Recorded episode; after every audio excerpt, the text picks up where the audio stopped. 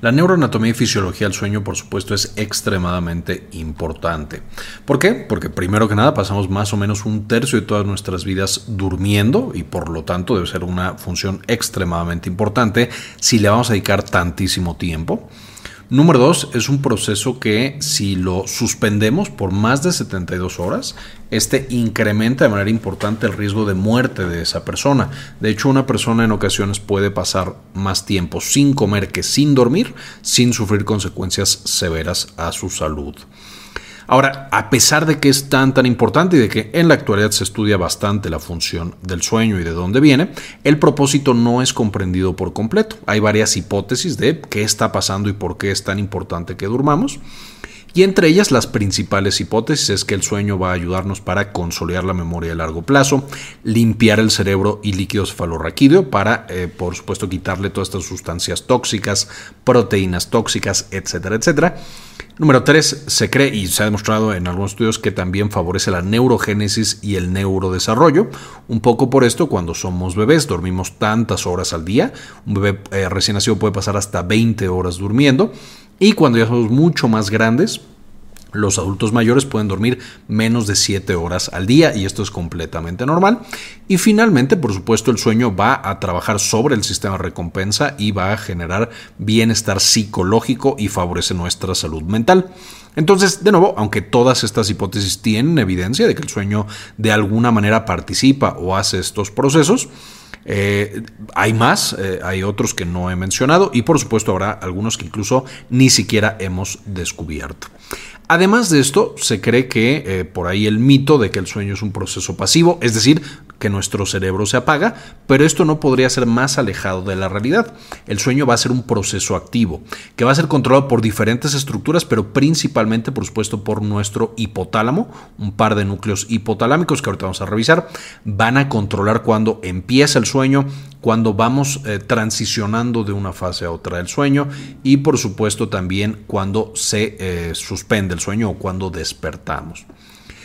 Eh, entonces, por supuesto, una vez más, es extremadamente importante y extremadamente interesante todo el proceso del sueño. Aquí vamos a presentar las generalidades, una simplificación de este proceso. Y evidentemente, si ven este video muy en el futuro, seguramente ya incluso descubrimos nuevas cosas acerca de este sistema y este proceso tan, tan interesante. Ahora, para entender cómo es que soñamos y por qué soñamos, pues primero es buena idea entender cómo es que nos mantenemos despiertos. Y es que cuando vamos a despertar, cuando el cerebro sabe que ya es momento de que estemos activos, va a activar un sistema conocido como sistema activador reticular ascendente y este va a ser mediado por muchos núcleos que empiezan a secretar grandes cantidades de neurotransmisores estimulantes en el cerebro. Algunos de los más importantes, no los tenemos que saber todos de memoria, pero algunos importantes para este SARA, Sistema Activador Reticular Ascendente, van a ser, por ejemplo, el locus ceruleus, que por supuesto cada uno tiene su propio neurotransmisor. Locus ceruleus, cuando vamos a despertar, empieza a secretar noradrenalina, de esta parte en la que se ubica, hacia eh, eh, partes más superiores, como el tálamo, como la corteza cerebral, como por supuesto el hipocampo, etcétera, etcétera. Entonces lo baña de este neurotransmisor excitador y prende todas estas áreas. Vamos a encontrar también el núcleo pedúnculo pontino que secreta principalmente acetilcolina. Vemos que todas secretan las mismas áreas, a tálamo, a corteza cerebral y a hipocampo y eso ya hace que estemos despiertos. Los núcleos eh, parabraquial, el núcleo parabraquial va a estar implicado principalmente en la secreción de glutamato los núcleos del RAFE que secretan serotonina a estas mismas áreas, los núcleos tuberomamilares del hipotálamo que secretan histamina, el núcleo lateral del hipotálamo que va a secretar orexinas eh, o también conocidas como hipocretinas cuando estamos estudiando el sueño. Y eh, por supuesto hay algunas orexinas o hipocretinas que nos mantienen despiertos y otras que hacen que durmamos. Básicamente aquí para simplificar, aquí el núcleo lateral empieza a secretar la hipocretina u orexina que nos mantiene despiertos y el núcleo basal de Maynard que también secreta acetilcolina. Todos estos núcleos van a prenderse más o menos al mismo tiempo y por supuesto van a secretar todos estos neurotransmisores. Ahora, no significa que todos tengan que estar prendidos al 100% para estar despiertos. De hecho, este va a ser un sistema que tiene muchas redundancias. El hecho de que tengamos tantos sistemas hace que cuando uno falla no caigamos así inconscientes en ese instante y podamos mantenernos despiertos. Solo por poner un ejemplo, los pacientes que toman un antihistamínico para la alergia o para algún proceso infeccioso, especialmente los viejitos, que estos llegan al cerebro y apagan estos núcleos tuberomamilares, la histamina en particular, porque son antihistamínicos, el paciente va a tener sueño, pero no necesariamente se queda dormido en ese instante, porque los otros siguen funcionando y entonces tenemos que el paciente se mantiene. Lo mismo pasa para pacientes que toman eh, medicamentos que bloquean acetilcolina, por ejemplo, algunos antidepresivos viejitos que causan sueño en los pacientes, pero de nuevo no hace que el paciente se duerma automáticamente. Algunos antidepresivos más nuevos, por supuesto, eh, pueden también alterar los ciclos del sueño y así tenemos que todos estos núcleos van a trabajar de la mano en conjunto para mantenernos despiertos. Y evidentemente, si nosotros queremos que estos núcleos trabajen en eh, armonía, queremos que todos se prendan más o menos al mismo tiempo, cuando ya nos vamos a despertar, vamos a necesitar algunos núcleos que regulen la actividad de todos ellos de manera sincrónica. Y esto va a ser principalmente debido a dos mecanismos diferentes. Eh, ambos trabajan en todos los seres humanos y van a ser súper, súper importantes, pero vamos a tener un núcleo, el núcleo supraquiasmático, que se va a encargar del ciclo circadiano, que ya hemos revisado en un video pasado, no en este canal, pero les dejo acá el enlace para que lo puedan checar. Pero el núcleo supraquiasmático le dice al cerebro qué horas son. Esto no es solito el cerebro, el cerebro tiene su propio reloj interno dentro del núcleo supraquiasmático y además va a utilizar ciertos estímulos externos conocidos como Zeitgebers, que esto es eh, la palabra alemana para dadores del tiempo. Entonces, nuestro cerebro está ahí eh, con su reloj interno, pero además, por ejemplo, la luz del sol le indica, ah, mira, ya es de día, o ya se está metiendo el sol, entonces ya va a ser de noche, o si yo como algo, entonces dice, ok, seguimos despiertos, tengo que seguir activo, etcétera, etcétera. Entonces, núcleo, supraquiasmático solito, pero también con estos estímulos externos conocidos como Zeitgebers, van a definir qué horas son y por lo tanto cuándo debemos dormir de manera paralela vamos a tener un mecanismo de fatiga cerebral. ¿Qué esto significa? Mientras más utilizamos nuestro cerebro, más se acumulan ciertas sustancias de que ya estamos con neuronas cansadas, ya trabajamos demasiado, y estas sustancias nos van a llevar, por supuesto, a que nos dé sueño.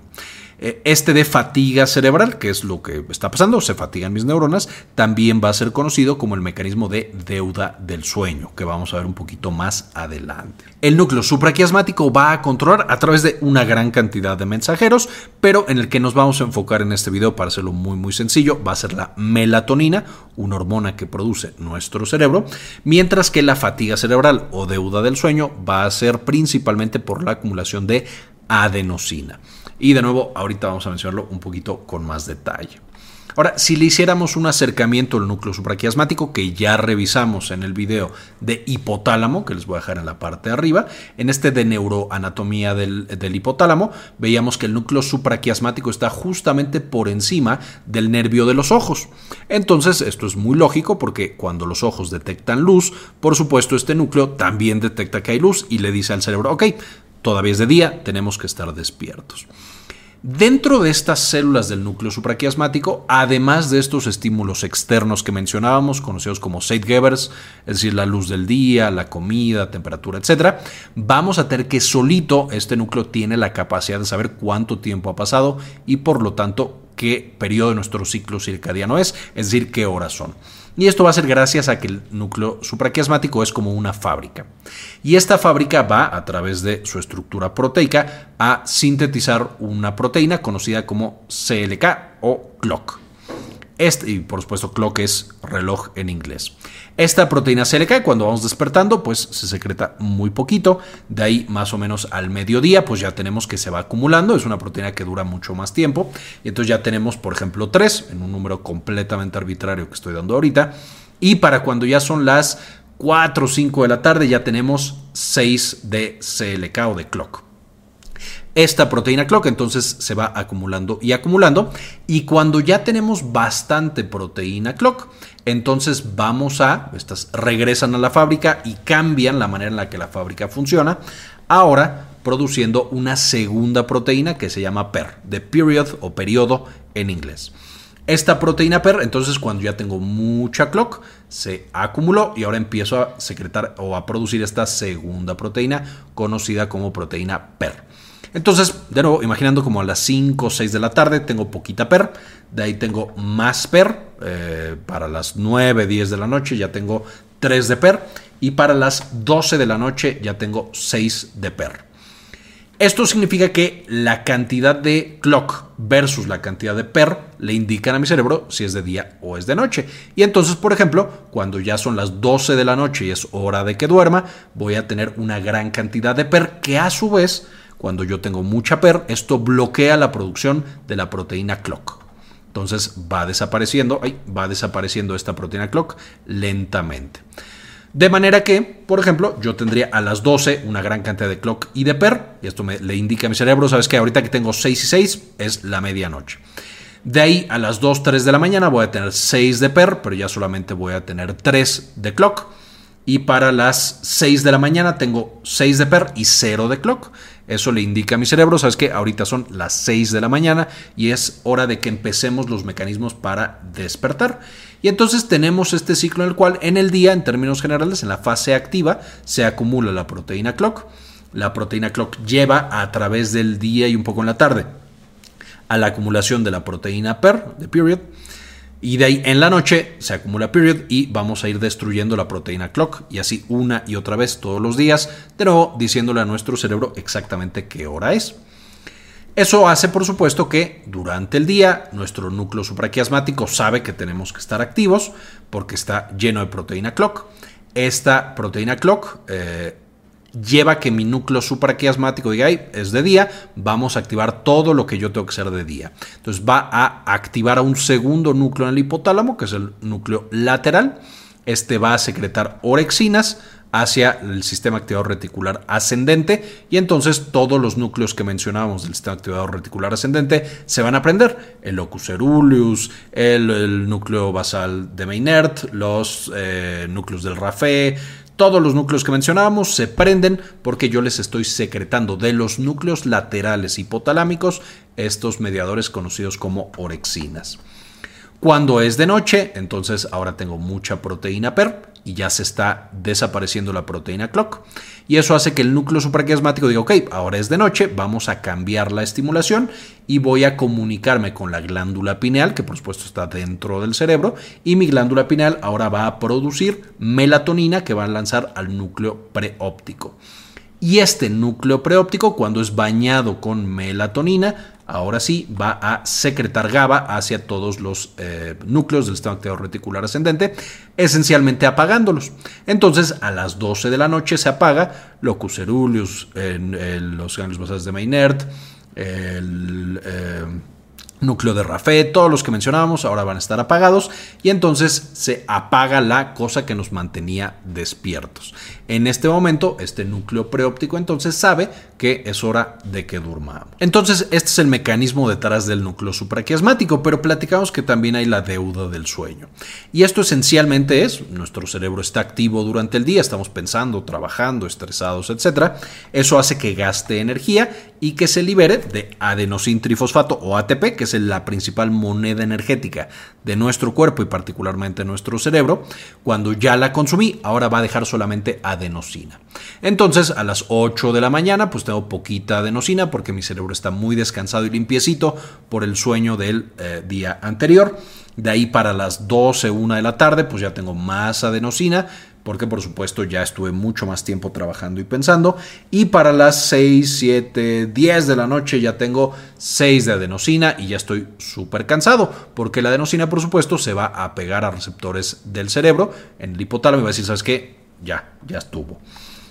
Eh, Y justamente es, de nuevo, este núcleo preóptico que va a ser el que va a generar que nosotros tengamos sueño. Entonces, cuando tengo una suficiente cantidad de adenosina, esta literal llega al núcleo preóptico y de nuevo el núcleo preóptico va a secretar GABA a los núcleos que nos mantienen despiertos y simplemente nos quedamos dormidos. Como dato curioso, la adenosina va a ser bloqueada por una sustancia conocida como cafeína. Entonces, el principal mecanismo detrás de porque el café hace que nos mantengamos despiertos, va a ser específicamente bloquear a la adenosina y quitar un poco el efecto de la deuda de sueño. Nótese que no desaparece la adenosina, solo no deja que se pegue al núcleo preóptico. Y esto por supuesto implica que cuando el nivel de cafeína desaparece en sangre, si todavía tenemos muchísima adenosina, pues por supuesto va a regresar todo el sueño que teníamos y más todavía. Ahora, ya que estamos dormidos van a pasar procesos muy interesantes. No voy a enfocar muchísimo en este video en las ondas cerebrales, pero es un poquito importante entenderlas para saber qué pasa cuando estamos dormidos. Cuando nosotros ponemos electrodos en el cráneo de una persona, podemos ver la actividad eléctrica de las neuronas. Y mientras tengamos más neuronas haciendo cosas más diferentes, pues entonces encontramos más de estas ondas eh, y de estos picos y estos valles. Esencialmente entonces, cuando nosotros tenemos un chorro de neuronas trabajando en procesos completamente diferentes, es el estado en el que tenemos una mayor actividad cerebral y estas son conocidas como ondas gamma cerebrales. Y como pueden ver, las vamos a encontrar principalmente cuando estamos concentrados, por ejemplo, ustedes ahorita viendo este video y aprendiendo de sueño. Pero de manera muy paradójica también vamos a encontrar estas mismas ondas gamma cuando nosotros tenemos el tipo de sueño eh, prácticamente más profundo, que es el sueño REM o de movimiento rápido de ojos. Esto implica un poco, en la concentración por supuesto nosotros estamos aprendiendo, por ejemplo, y es un poquito la hipótesis detrás de la cual el sueño también va a favorecer la memoria y el aprendizaje, que cuando estamos dormidos y específicamente en la parte de sueño REM estamos fortaleciendo esas sinapsis, estamos poniendo nuestras neuronas a trabajar al máximo y entonces de nuevo aprendemos. Si no dormimos, es por esto también que no tenemos un buen aprendizaje, por más que estemos despiertos estudiando. Entonces por eso es extremadamente importante el sueño cuando estamos tratando de aprender algo. Un poquito abajo pueden ver que estas ondas ya están más tranquilas, tienen menos fluctuaciones. Estas se llaman ondas beta. Estas se llaman ondas beta. Esta es una mente activa, pero no tan activa como por supuesto las ondas gamma.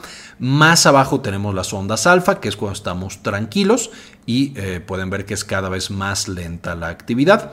Finalmente tenemos las ondas teta que tenemos en la somnolencia y ya son mucho más lentas. Es un paciente que se está quedando dormido o también de manera curiosa, algunos estados de meditación, como meditación trascendental, o el famoso mindfulness bien hecho por supuesto, va a mostrar que los pacientes pueden entrenarse para tener este tipo de ondas, como de una mente muy muy tranquila y por supuesto eso tiene implicaciones importantes en la salud mental y en la función cerebral, que no vamos a ver en este video, pero si les interesa lo podemos hacer otro video hablando de meditación. Finalmente, cuando ya estamos eh, pasando a fases de sueño mucho más profundo, ahí es donde están las ondas delta. Estas son muy poquitas ondas, estas son muchas neuronas que están sincronizadas, que están bailando básicamente entre el tálamo y la corteza cerebral, todas haciendo lo mismo, y estas son características del sueño profundo. Por supuesto, aquí también tenemos que eh, hay menor actividad cerebral. Si nosotros entonces viéramos la arquitectura del sueño, veríamos que las ondas gamma, beta y alfa van a ser de una persona que está despierta, que se está empezando a quedar dormida cuando tiene ondas teta y de ahí tenemos la, el primer escaloncito o la primera fase del sueño que este es un paciente que está muy poco dormido, es fácil despertarlo. Aquí es donde de pronto tenemos los pacientes que se despiertan y tienen las alucinaciones hipnagógicas e hipnopómpicas, que es cuando estamos durmiendo y nos despertamos y juramos que alguien dijo nuestro nombre o que alguien estaba hablando así junto a nosotros o que había un sonido, una imagen, etcétera. Son bastante comunes, es un cerebro que se está apagando y de repente se vuelve a prender. También aquí es donde eh, se encuentra el hecho de ya me estoy durmiendo, pero hago un movimiento no voluntario y me despierto yo solito. De nuevo, en esta primera fase del sueño. De ahí, en la segunda fase del sueño, vamos a tener que va alentándose la actividad cerebral. De repente hay esta pequeña aceleración, conocida en inglés como sleep spindle o espinas de estimulación. Esto se cree que justamente es el hipocampo, encargado por supuesto de la memoria, que también ya revisamos en un video eh, que les dejo en enlace acá. Pero el hipocampo se prende aquí y se cree que estamos reaprendiendo algunas cosas, incluso desde esta fase 2 del sueño. De ahí tenemos la fase 3, pueden notar que ya son ondas mucho, mucho más lentas. Y la fase 4 es definitivamente el sueño más profundo y es donde encontramos las ondas delta. También en esta fase es donde se cree que se da el mayor descanso y también se cree que es donde se da la mayor cantidad de limpieza de, por supuesto, remover todas las toxinas, toda la adenosina que se acumuló en el día, de checar las sinapsis que funcionan, las que no funcionan se quitan en ese momento, etcétera, etcétera. Y finalmente, de la fase 4 del sueño, vamos a tener que el cerebro salta a un estado de gran cantidad de actividad, que es una vez más el sueño REM. Sueño REM que va a tener una vez más ondas gamma y por lo tanto tiene una gran actividad neuronal, básicamente la misma que cuando nosotros estamos despiertos. En el sueño REM, como tenemos mucha actividad neuronal, también es donde, se da la parálisis del sueño. Si nosotros prendiéramos nuestra corteza, pero nuestro cuerpo estuviera conectado a nuestro cerebro, pues nos pararíamos y entonces haríamos un chorro de cosas. De manera que fisiológicamente vamos a desconectar el cerebro del cuerpo y estamos básicamente paralizados. En algunos casos bastante, bastante, mm, bueno, más o menos raros, tampoco bastante raros, hay algunos pacientes que no son paralizados en esta fase y entonces presentan sonambulismo y otras alteraciones del sueño, en las cuales la persona como que actúa lo que está pasando en su sueño, se para, puede platicar, puede al refrigerador y comer, un chorro de cosas se pueden hacer en esta fase del sueño. Nuevo, no es tan común, pero puede llegar a pasar. También en esta fase de sueño REM, de nuevo, es cuando se aprende. Entonces, si quitamos esa fase de sueño, es donde los pacientes no están aprendiendo. Finalmente, en esta fase es donde usualmente se presentan los sueños y las ensoñaciones. Entonces, por supuesto, si no tengo esta fase, pues no hay sueños. Y como esta fase está tan lejos de estar consciente, es por eso que en la mayoría de los casos no recordamos nuestros sueños. Porque de aquí pasamos otra vez para acá y luego vamos a teniendo niveles mayores de conciencia hasta que estamos despiertos y en todo este cacho, por supuesto, podemos olvidar la información que nosotros teníamos ahí almacenada en nuestros sueños. Ahora, en una noche no vamos a tener solamente una progresión de 1, 2, 3, 4, sueño REM, 4, 3, 2, 1 y me despierto. Lo más frecuente es que todo un ciclo dure aproximadamente 90 minutos. Esto es muy variable, hay pacientes que tienen más, eh, una duración más larga o más cortita, más ciclos o menos ciclos en una noche, pero el punto es, en una noche vamos a tener muchos ciclos de estas fases del sueño y vamos a caer y regresar y caer otra vez y regresar otra vez hasta que por supuesto nos despertamos. Esencialmente esa es la información que quería compartir el día de hoy. Por supuesto si quieren un video más específico acerca de trastornos del sueño o de algunos de los procesos que menciono aquí de manera muy muy breve, coméntenmelo abajo y hacemos un video. Estas son las referencias para que puedan estudiar más de este tema tan, tan interesante y misterioso, a pesar de que es súper relevante. Evidentemente, antes de irnos, quisiera agradecer a algunos de los miembros que nos apoyan con una donación mensual de uno o de dos dólares y dedicarle este video a Carlos Prince, Ferdinand Fernández, Yami Pascasio, Olga Hernández, Gelacio García, Doctora Milis, Laura Elena Barojas, Alex Cas, Bonnie Araf, Alicia Pereira, Enrique Segarra, Sandy Oliva, Hernán Gustavo, Javier Mejía, Gilberto Argueta, Gustavo Francioli, Cindy Magaña Bobadilla, Luis Ernesto Peraza, Doctora Suana Vidal, Mike Angelo, Gravy Núñez, Efraín Ticona Paucar y Carmen Carísimo. Muchísimas gracias por el apoyo que nos brindan cada mes y permitirnos hacer este contenido y que lo podamos compartir de manera gratuita con todos los demás. Con esto terminamos y como siempre, ayúdenos a cambiar el mundo, compartan la información.